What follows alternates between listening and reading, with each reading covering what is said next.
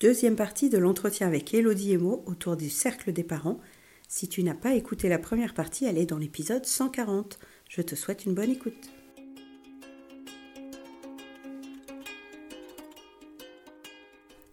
Bonjour, bienvenue sur Les Petits Plus Zen, le podcast pour faciliter et savourer sa vie en famille. Je m'appelle Séverine, je suis facilitatrice en parentalité après avoir été 22 ans professeur des écoles en maternelle REP. Chaque semaine, je te propose ici des pistes et des thèmes approfondis sur la petite enfance, l'éducation et la communication pour que tu retrouves le plaisir des relations familiales sereines et épanouies.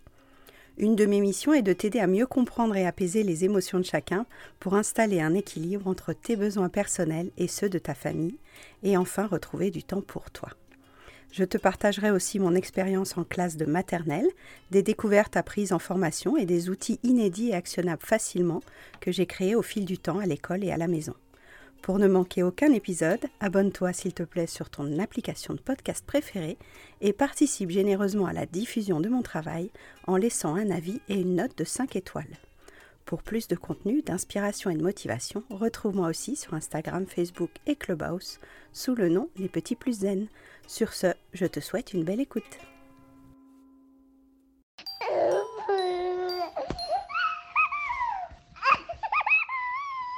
Bon, ce serait quoi le message ultime aux institutions qui t'écouteraient?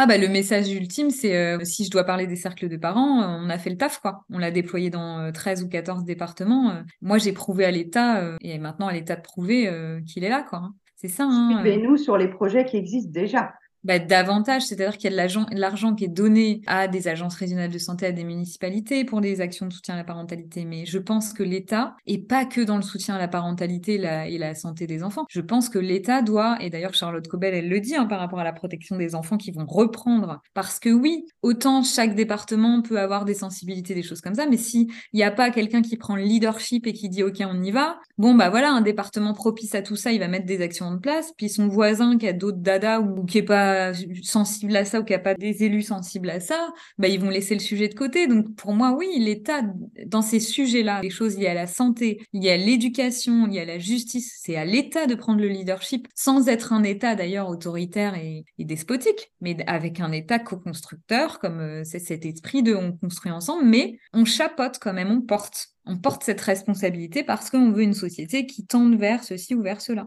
ça me rappelle bien toutes les raisons pour lesquelles j'ai quitté l'éducation nationale. De me dire, il y a des moyens en REP+, il y a des associations formidables sur le terrain, mais il n'y a pas la coordination qui hmm. permettrait que les actions. Bah voilà, bah c'est exactement ce que tu dis. Voilà, je veux un poste de coordinatrice pour les cinq de parents national pour développer mon projet, puisque aujourd'hui je fais beaucoup de bénévolat, donc c'est euh, au bon vouloir des associations, au bon vouloir de personnes qui, euh, par altruisme, ou, c'est leur manière d'exister, parce que c'est souvent ça quand on crée, quand on donne, c'est aussi une manière d'exister. Donc l'État euh, observe ça du haut de sa tour sans descendre en bas. Donc exactement la coordination, c'est primordial. Il faut des gens qui coordonnent des actions si on veut que ça perdure, si on veut que ça ait du sens et que ça prenne de l'ampleur. C'est maintenant ton statut sur LinkedIn tu es coordinatrice de. Alors j'ai mis fondatrice, j'ai changé, du coup j'ai mis fondatrice. Euh, oui, je change des fois, je mets coordinatrice, mais c'est ce que je suis, oui, je suis coordinatrice au national de cette action-là. Et puis je me dis au bout d'un moment, bah voilà, moi je vais chercher des fonds privés, peut-être qu'il y a des mécènes altruistes qui vont voir l'intérêt ou. Enfin voilà, moi je suis pleine d'espoir, en fait, j'abandonne jamais, je suis quand même une battante et l'idée c'est que les choses continuent de bouger, continuent d'évoluer. Et puis même si demain euh, ça doit s'arrêter, je serais contente que ça ait pu exister et que ça ait bougé un petit peu les choses. Ça rassure, je crois, euh, tout comme Céline Alvarez l'avait fait avec son livre, ça rassure ceux qui œuvrent déjà dans l'ombre à ces missions-là.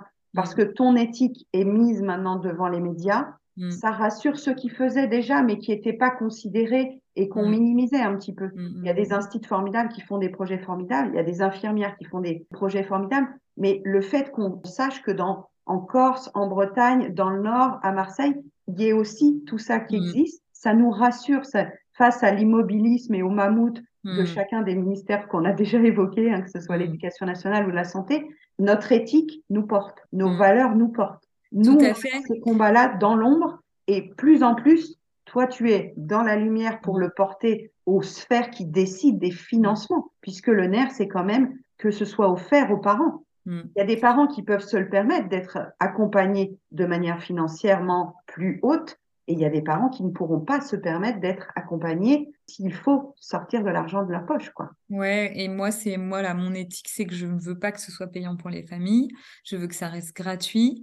Et oui, la démocratisation, la communication, je fais énormément de communication. C'était pas mon job de départ, je suis pas forcément les compétences pour. Mais en tout cas, oui, je le fais parce que ça paye, ça aide à démocratiser. Il n'y a pas le choix en fait. Les réseaux sociaux et le fait d'interpeller les ministres, ça contribue à ça parce que euh, les cercles de parents, si j'avais pas fait toute cette communication autour de ça et que je m'étais pas fait un peu panneau publicitaire de, ce mouvement, ça aurait moins d'impact aujourd'hui voilà, je le sais bien, j'en prends conscience peut-être à demi-mesure. Ça me dépasse, je pense, à certains égards, mais euh, je me dis c'est nécessaire. C'est nécessaire pour démocratiser, pour faire bouger les choses. Maintenant, c'est les médias qui choisissent les sujets et les politiques les reprennent. On est dans une inversion des valeurs. On n'est plus dans les politiques qui font le timing et qui appellent les médias. C'est les médias c'est la quatrième puissance, je crois, les médias euh, au niveau français. Enfin, c'est une puissance phénoménale. On voit que les choses peuvent être virales. Donc, ouais, évidemment, j'ai identifié les médias comme un moyen de faire passer des messages. Et ça, c'est sûr que je pense qu'il faut continuer. Il faut que les personnes qui portent des valeurs nobles et qui veulent faire bouger aussi la société avec, euh, voilà, ces mouvements euh, pour aller vers du mieux, enfin, de l'entraide, des valeurs morales auxquelles je suis très attachée. je pense que c'est important, quoi. Moi, l'aspect financier, c'est pas ce qui me motive. J'ai fait une pastille pour un média et donc, euh, on m'interroge et on me dit, voilà, est-ce que tu t'es fait payer pour ça? Et je dis non. Et l'idée m'est pas venue à l'esprit. C'est pas ça le but, en fait. Le but, c'est de mettre en valeur l'importance de la, santé et des droits des enfants. Et puis aussi de mettre en valeur, la deuxième chose qui quand même me tient à cœur, le métier d'infirmière puéricultrice, qui est un métier fondamental pour le développement de l'enfant, pour le soutien des parents, pour la santé de l'enfant. Enfin voilà, c'est un métier qui est sous-exploité, sous-évalué, avec un relais évident à la sage-femme. Enfin, je sais pas comment en France aujourd'hui on peut ne pas voir ça. L'ancien ministre avait dit que évidemment il y avait des choses qui allaient bouger au niveau de notre référentiel qui doit passer un bac plus 5 pour qu'on ait encore plus de compétences pour prendre en soin l'enfant et sa famille, euh, a dit non non mais c'est un mirage euh, alors qu'on manque de pédiatres en France euh, énormément, c'est un mirage que de missionner les paramédicaux d'autres choses. Bon rétrogradage et, et, ça va surtout parce qu'il pourra il peut très bien avoir des convictions médico-centrées très bien, ça va à l'encontre de tous les rapports faits notamment ceux de l'IGAS qui pointent la nécessité de développer des offres de ville pour euh, relayer les médecins. Euh, bien sûr, sur des actes spécifiques, mais moi, tous ces combats-là, j'arrêterai pas de les mener. Euh, les droits de l'enfant, les droits des femmes, c'est c'est l'affaire des puricultrices, évidemment. J'ai pas choisi ce métier-là par hasard. Et vu que j'ai des compétences en communication avec mon master, et eh ben du coup, j'allie les deux et, j'espère qu'un jour ça apportera encore plus. Mobilise tous les leviers qui peuvent transmettre et apporter les connaissances à ceux qui en ont vraiment besoin mmh. sur la vision du long terme dans lequel on se rejoint évidemment, on fait pas ça pour un an, pour deux ans. On fait ça pour que la génération qui vient de naître ait les meilleures chances d'être autonome, citoyenne. Je pense qu'il y a une dimension aussi que chacun puisse vivre sa vie et pas être piloté par les instances qui décident pour nous tout le temps, comme on a pu dans certaines générations le vivre euh, dans mm. des contextes sociaux. Et puis tu disais, il y a eu quand même une crise sanitaire qui n'a pas remis en question le dysfonctionnement ni des réseaux hospitaliers, ni du réseau scolaire, hein. bien sûr, pour ma, mon ancienne partie, ça pose quand même question sur les priorités euh, du gouvernement. Bah, on est forcé de constater dans notre entourage, euh, moi en tant que mère, que toutes mes collègues, tous les gens de mon entourage mettent les enfants dans des écoles privées. Voilà, on est forcé de constater ça. On peut, alors que de notre génération, enfin moi quand je suis née en 83, euh, il y avait très très peu de gens qui allaient dans les écoles privées. Maintenant, c'est monnaie courante. Bon, faut se poser la question quand l'institutrice de moyenne section de mes enfants sont encore dans le public parce que c'est une bonne école maternelle et primaire, mais je pense pas que je les laisserai après. L'institut de maternelle explique euh, le jour de la rentrée, voilà, je suis toute seule la plupart du temps avec 30 enfants. On sait bien que normalement il y avait une personne pour aider quasi. Et voilà, elle le dit en fait, on manque de moyens ils ont des budgets qui diminuent chaque année. Nous, on constate ça. On peut pas constater autre chose que ça. Ouais, et l'hôpital, bon, j'en parle même pas. Enfin, je, je parle même pas des gens qui parlent à l'hôpital. Alors, il y a des choses qui sont faites là, il y a des choses qui vont être investies, mais en fait, on a tellement désinvesti ces 30 dernières années que même s'il y a des choses qui sont refaites là dernièrement, on a, on a mis par terre euh, l'hôpital, la santé, la justice, enfin, tout ça, c'est. des petits pansements qui réparent. Voilà, c'est des pansements sur des plaies béantes. C'est exactement ça, c'est des pansements sur des plaies béantes. Et le problème, c'est que euh, moi, mon mari, il travaille dans un autre domaine, mais en tout cas, je sais qu'il y a des domaines où il y a beaucoup, beaucoup d'argent qui sont mis sur la table et on se rend pas compte à quel point l'éducation, euh, la santé, c'est primordial. Demain, s'il y a une catastrophe naturelle, c'est euh, ces métiers essentiels qui vont rester. Euh, je veux dire, la technologie, c'est génial, c'est super, mais je pense qu'il y a des volontés politiques très fortes de, faire des choses. Mais en tout cas, il y a des, vents contraires qui s'opposent et qui font qu'on est dans un certain immobilisme, je pense. Mm.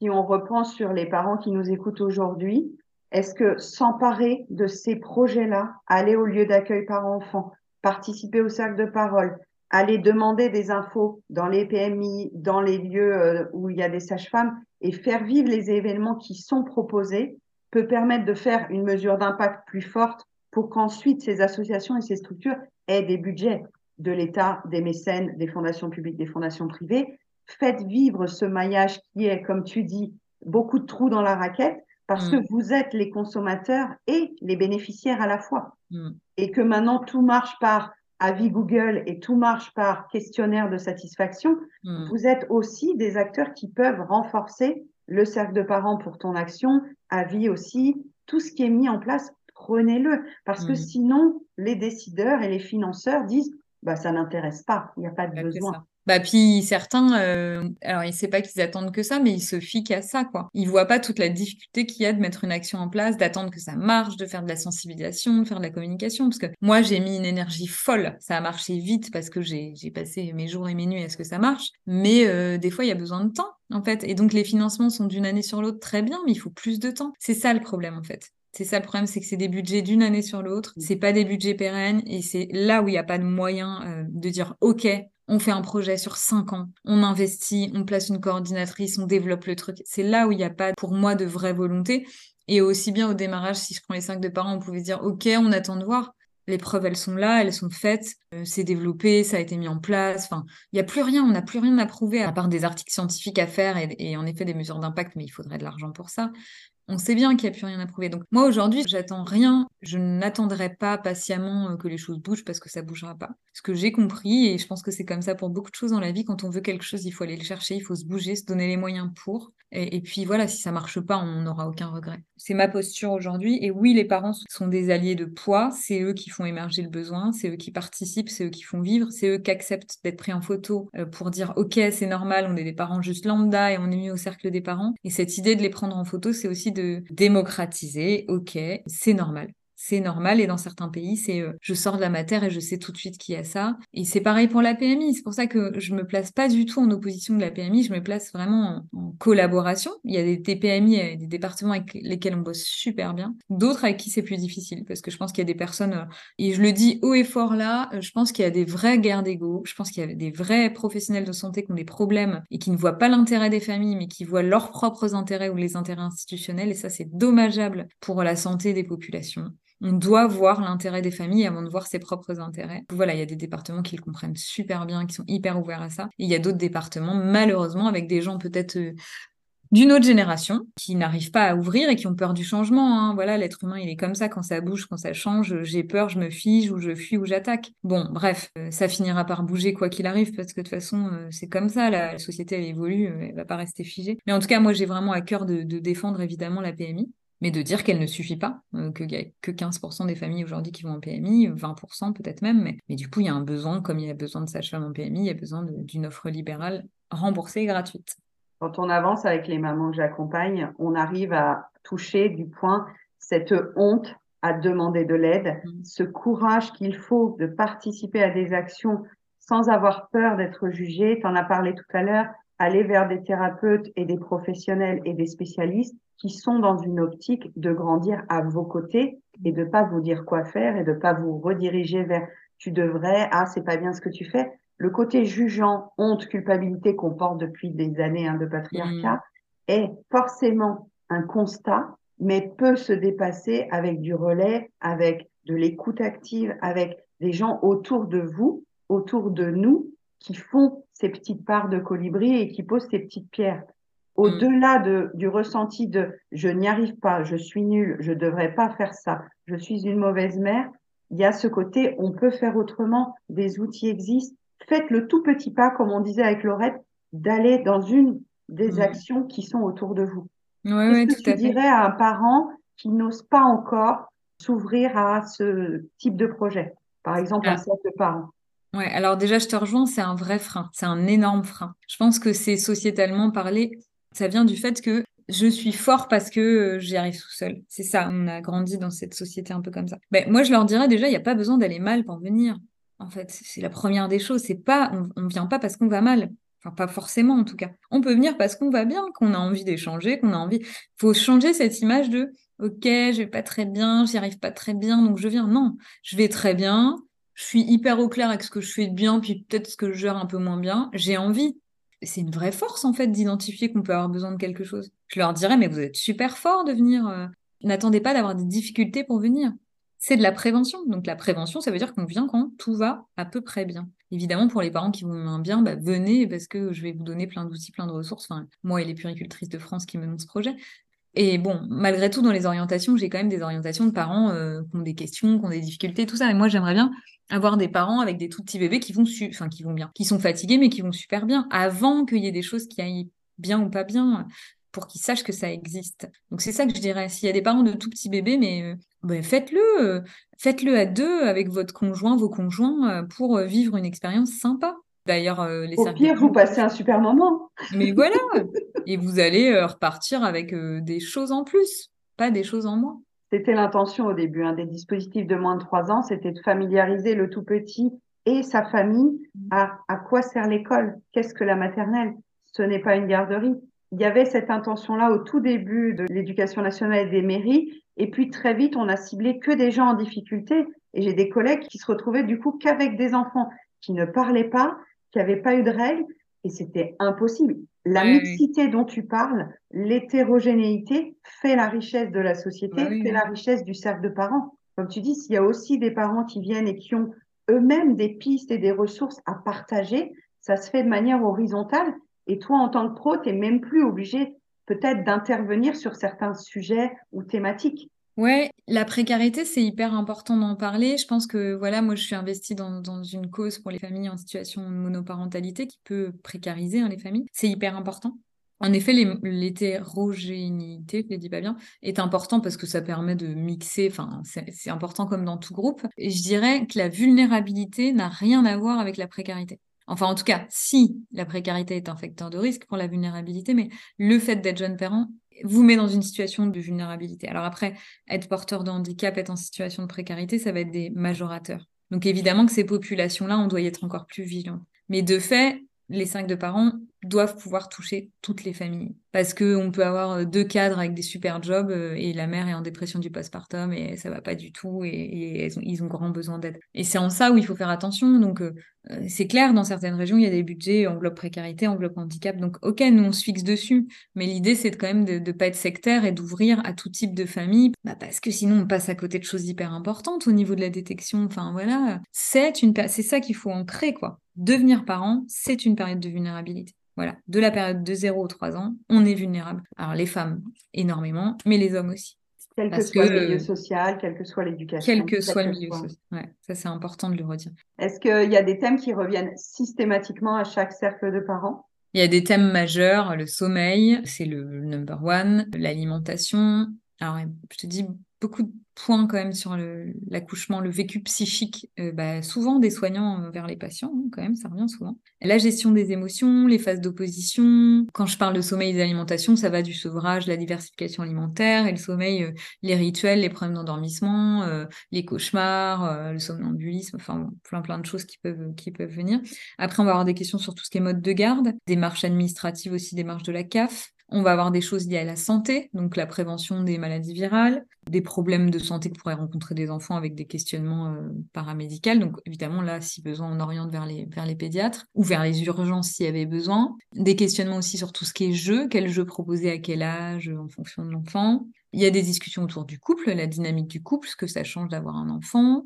On va avoir des questionnements aussi sur euh, la fratrie, euh, la position dans la fratrie, et puis aussi tout ce qui est lié, bah voilà, aux, ces choses liées à la prévention en santé, avec euh, le, syndrome du bébé secoué, la mort inattendue du nourrisson, la dépression du postpartum, et les violences éducatives ordinaires qui peuvent interagir au détour d'une discussion et où là, il va y avoir des choses. Donc il y a vraiment l'aspect santé, et puis il y a aussi tout, tout ce qui est à côté, qui fait écho à la santé, mais qui est un peu différent, quoi.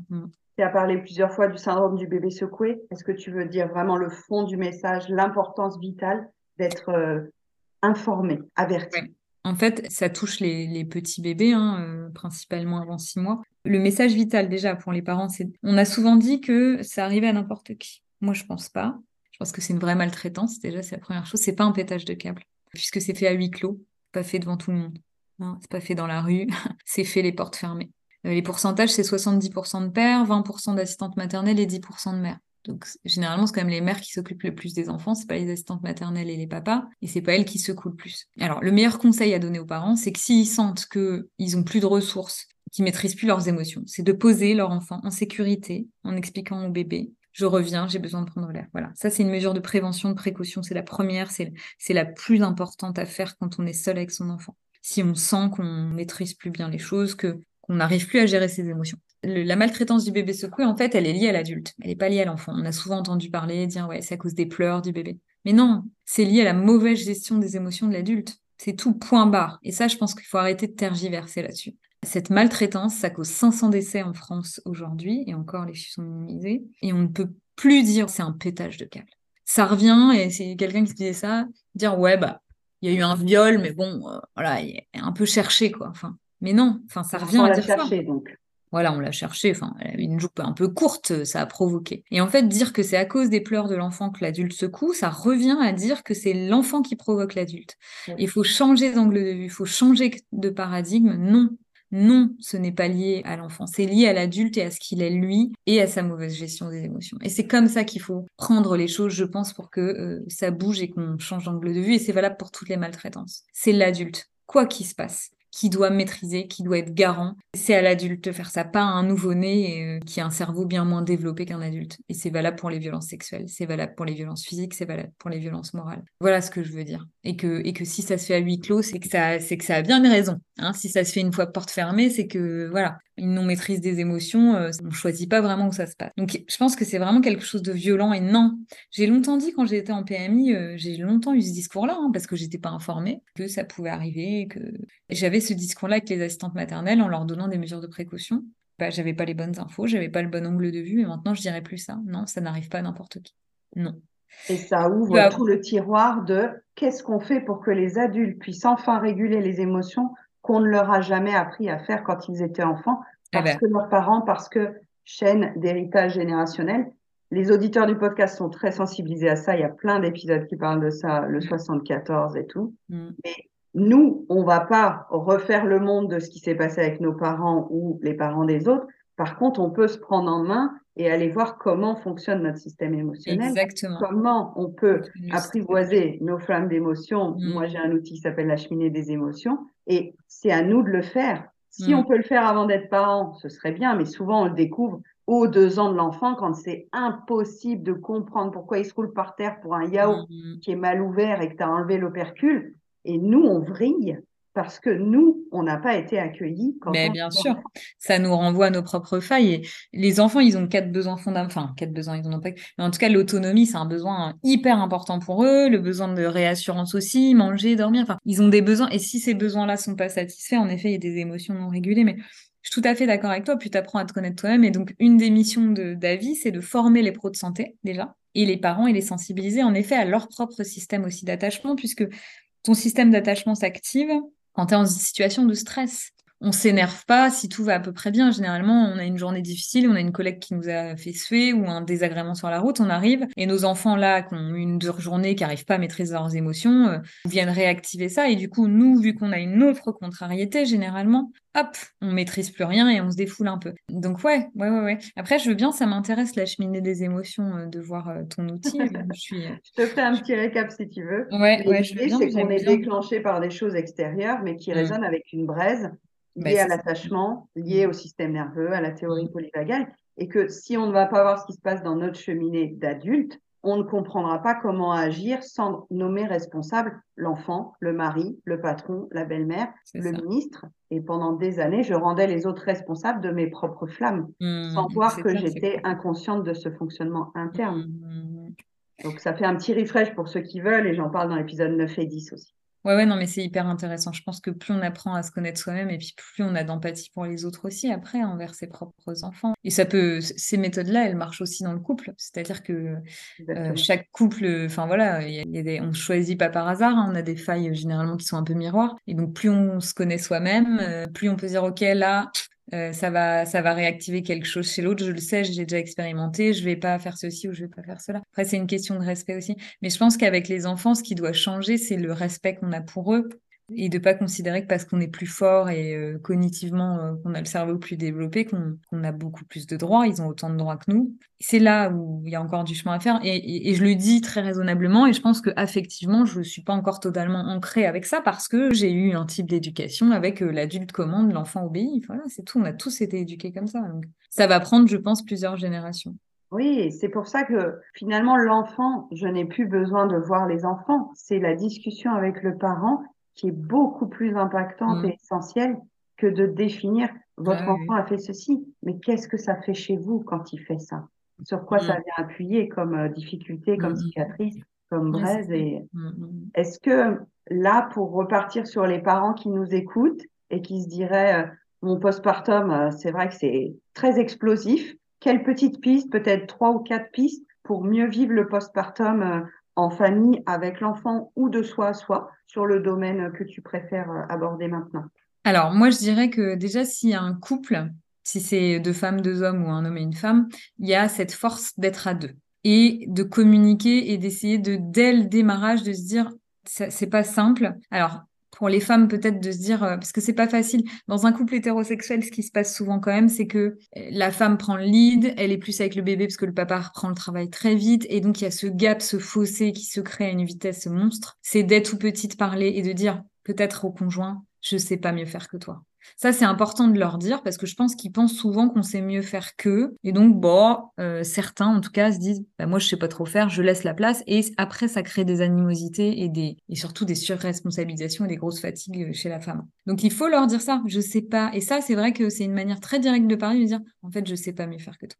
Et même si tu as l'impression que je sais mieux faire que toi, même moi, là, je suis en train de me convaincre, bah, du coup, vu que je suis beaucoup avec le bébé, que je sais mieux faire que toi, j'ai besoin qu'on soit une équipe. J'ai besoin qu'on soit un binôme. Et plus tu vas faire des soins au bébé, plus tu vas être compétent parce que le lien se crée quand je prends soin de l'autre.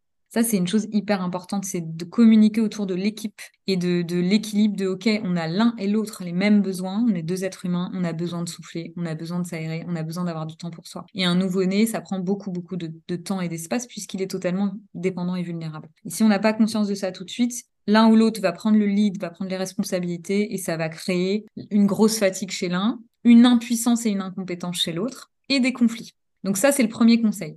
Ayez conscience de ça dès le début, de communiquer et de parler. Et je pense qu'en plus, la force qu'il y a peut-être par rapport à il y a 5 ou 10 ans, c'est que les jeunes papas sont sensibilisés plus qu'avant. Ils savent ça.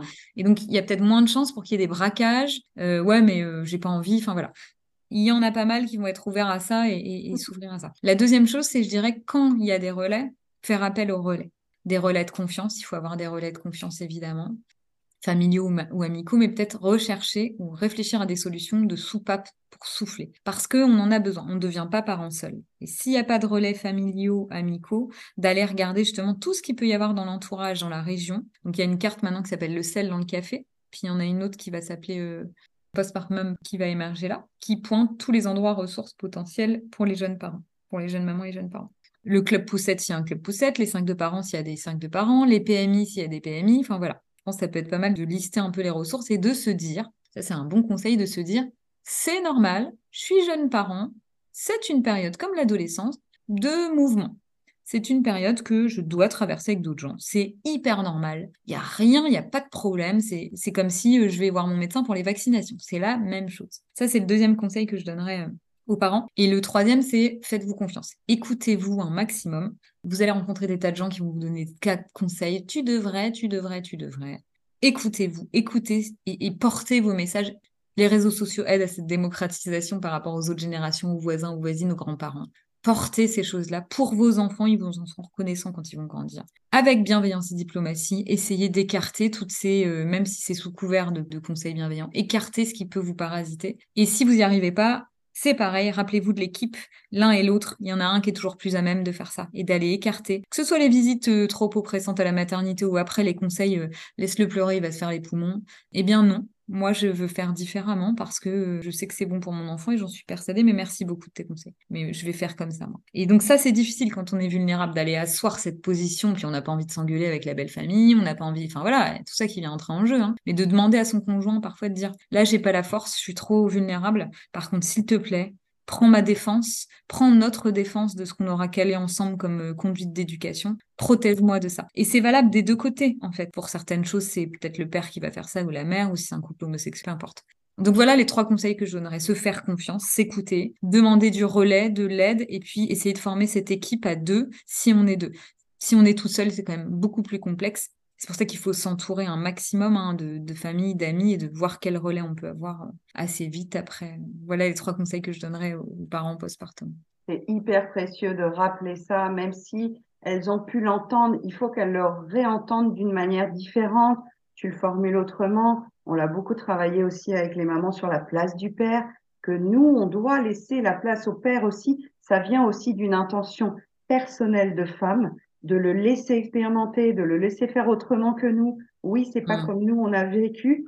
Et donc, ça crée un inconfort. Mais s'il prend sa place dès le début, il se sentira compétent, comme tu l'as dit.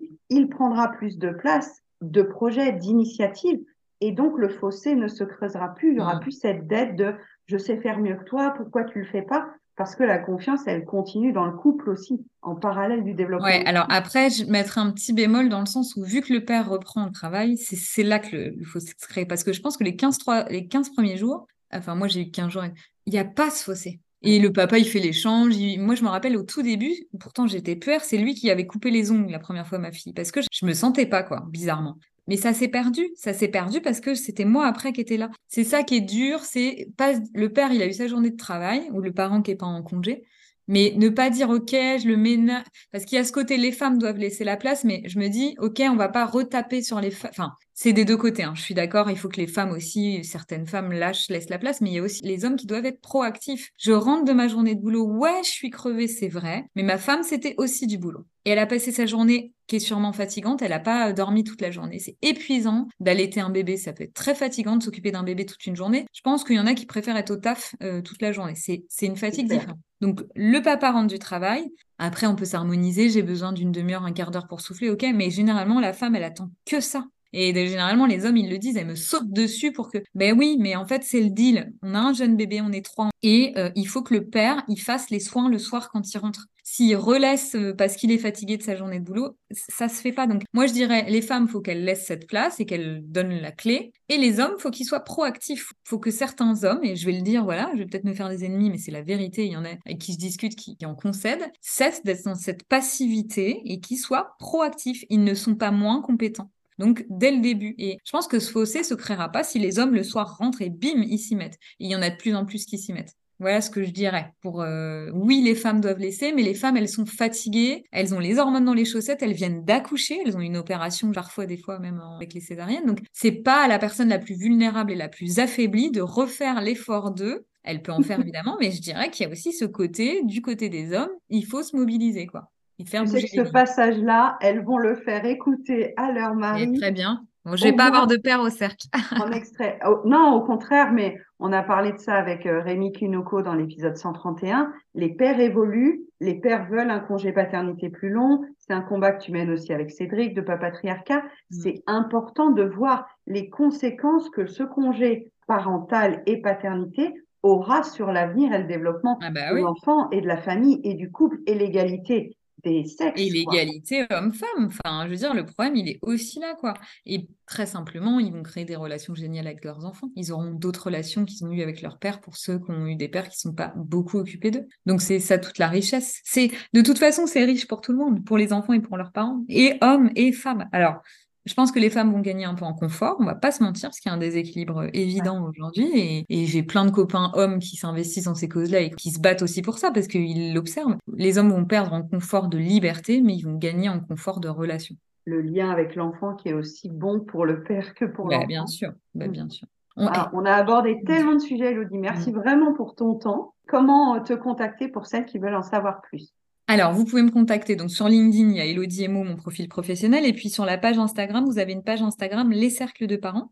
Vous avez une, plein d'infos et vous pouvez me contacter en message personnel si vous avez des questions, si vous voulez savoir si ça a lieu dans votre région, comment ça se passe, des détails complémentaires. Voilà. C'est la page Instagram Les Cercles de Parents. Et après, il y a aussi une page Facebook Les Cercles de Parents et ma page personnelle Elodie Emo sur Facebook euh, également. Donc voilà, pas mal de possibilités de nous joindre. Quelle est l'actu là, 2024 13 départements aujourd'hui, on va sûrement passer à 14 ou 15. Mhm. Donc des, des, budgets renouvelés dans beaucoup de départements pour 2024. Donc on continue l'aventure et on, et on continue d'y croire et de se battre pour, euh, pour améliorer le quotidien des jeunes parents. Ouais. Génial. En tout cas, félicitations d'avoir tenu, de ne rien avoir lâché, tellement c'est précieux. Et pour toi, hein, ta mission perso, et puis bah, pour toutes les familles à qui ça va bénéficier, c'est une richesse dont j'espère les politiciens et les élus vont se saisir le plus rapidement possible. On note que normalement, hein, il y a une petite ligne dans chaque mairie qui doit favoriser des actions en direction des parents et des familles. On espère que de plus en plus de mairies vont le faire. Sur quel petit mot de la fin tu voudrais conclure?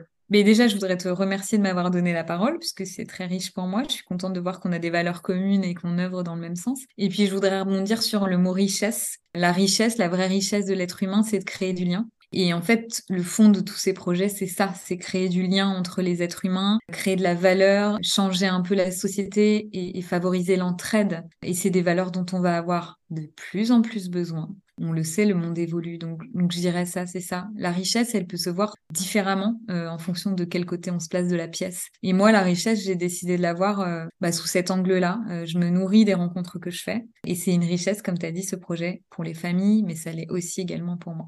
Moi, en tout cas, je suis vraiment ravie de voir des têtes d'affiches de projets qui soient dans la lumière. Je suis très contente. Je te souhaite vraiment une longue exposition aux médias, comme tu l'as dit, parce que les médias font les décisions politiques. Donc, je te souhaite plein d'interviews, plein de médias, plein de capsules sur tous les journaux. Suivez Elodie, bien sûr, sur ses missions. Allez-y dès que vous pouvez. Si vous avez des jeunes parents autour de vous, conseillez-leur. Donnez peut-être même la carte du lieu d'accueil par enfant, de la PMI et tout ça. On conseille peut-être à ceux qui nous écoutent et qui ne sont pas dans ce monde de la petite enfance d'en parler autour d'eux aussi, parce que même si on n'a pas d'enfant, on peut être un relais d'information très puissant. Tout à fait. Merci beaucoup, Elodie. Merci à, toi. À bientôt. Au revoir. Merci d'avoir écouté cet épisode. Tu peux retrouver les thèmes et les épisodes précédents aussi sur lppzen.com slash le podcast. Pour soutenir mon travail, je t'invite à noter, commenter et partager le podcast, notamment sur ton application préférée comme Apple Podcast par exemple. Ton soutien est important pour moi pour permettre à d'autres parents de retrouver la sérénité en famille. On se retrouve pour un prochain épisode très bientôt et en attendant, prends bien soin de ta cheminée des émotions et de ton arc-en-ciel des besoins. À très vite.